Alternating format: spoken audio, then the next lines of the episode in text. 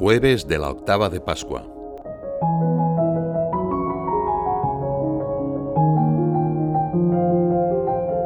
Durante la octava de Pascua, la liturgia de la Iglesia nos recuerda las principales apariciones del Señor resucitado.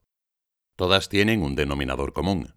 Los discípulos no reconocen inmediatamente a Jesús en la persona que se les hace presente y les habla. Sus corazones no estaban aún preparados para esta experiencia. Es tanta la sorpresa al descubrirlo, que algunos quedan aturdidos y confusos. Así sucede la aparición a los apóstoles reunidos en el cenáculo, narrada por San Lucas. Los dos discípulos de Maús han regresado para contar lo sucedido en el camino. Cuando llegan se encuentran a los demás conversando de lo que Pedro ha visto y también de las noticias que llegan sobre la tumba vacía. Mientras estaban hablando de estas cosas, Jesús se puso en medio y les dijo, la paz esté con vosotros. Es importante notar que la primera palabra que el Señor pronuncia tras haber vencido la muerte es paz, porque la paz es el primer don del resucitado. No cabe duda de que era lo que los apóstoles necesitaban escuchar después de los temores que habían acumulado en esos días de traiciones y soledad. El profeta Isaías anunciaba al Mesías como príncipe de la paz.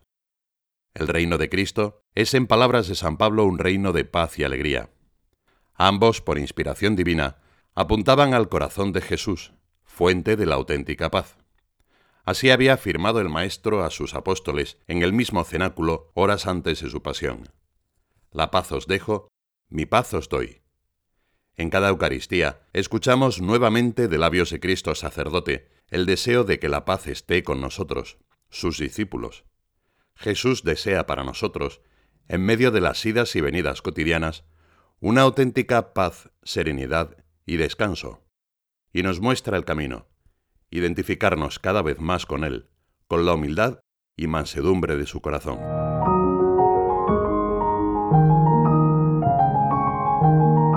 El miedo nublaba los ojos de los apóstoles.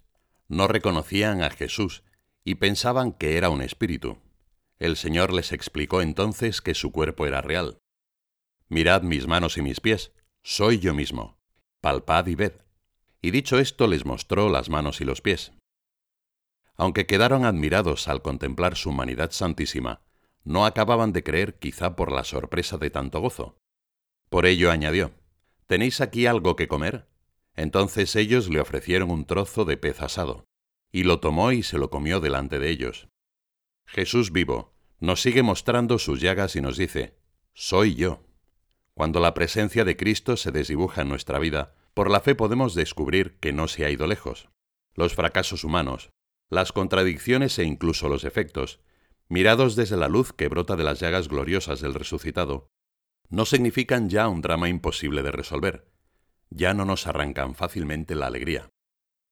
Santo Tomás Moro escribía a su hija desde la Torre de Londres, Hija queridísima, Nunca se turbe tu alma por cualquier cosa que pueda ocurrirme en este mundo. Nada puede ocurrir sino lo que Dios quiere.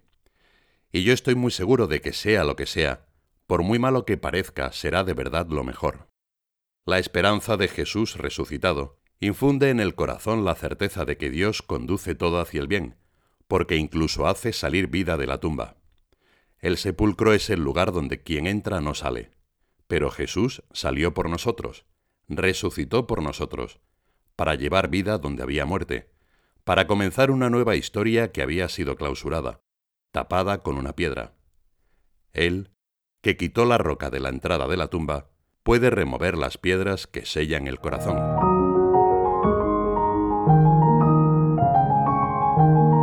Nuestra misión apostólica consiste en llevar la paz de Cristo a quienes nos rodean.